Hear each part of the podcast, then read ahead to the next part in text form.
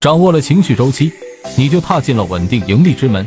接着上一节，从今天的内容开始，我们来讲讲情绪周期的演变过程。情绪周期是指在某一段时间内，从某个领头羊板块超高的赚米效应到亏米的效应，以此作为一个情绪周期的结束。强周期往往是由较大的题材或者新出来的题材推动，那么这个板块的赚米效应会很强。首先会走出一只高度龙，会直接打出市场最高板的高度，为整体的板块打下坚实的基础。板块内也是会出现二三切换，高度龙倒下后还会出现补涨跟风龙等等。虽然高度不会超过前面的第一个总龙，但是套利赚米的效应也是非常强的。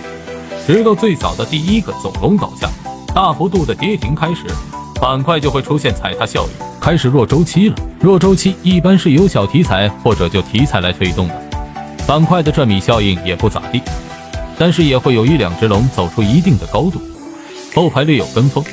若周期会有一个典型的特点，就是热点会比较分散，没有合力的地方，这是资金对题材的认可度不高或者有分歧产生的。因为情绪是渐变的，所以不会暴怒或者突然兴奋，都是会有过渡的。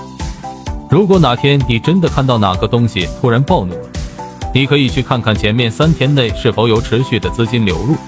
所以在这样的情况下，我们是可以把情绪周期分成春夏秋冬四个季节循环来代替。下一期视频，我们来讲讲情绪周期的启动期。关注新物，每天分享游资干货。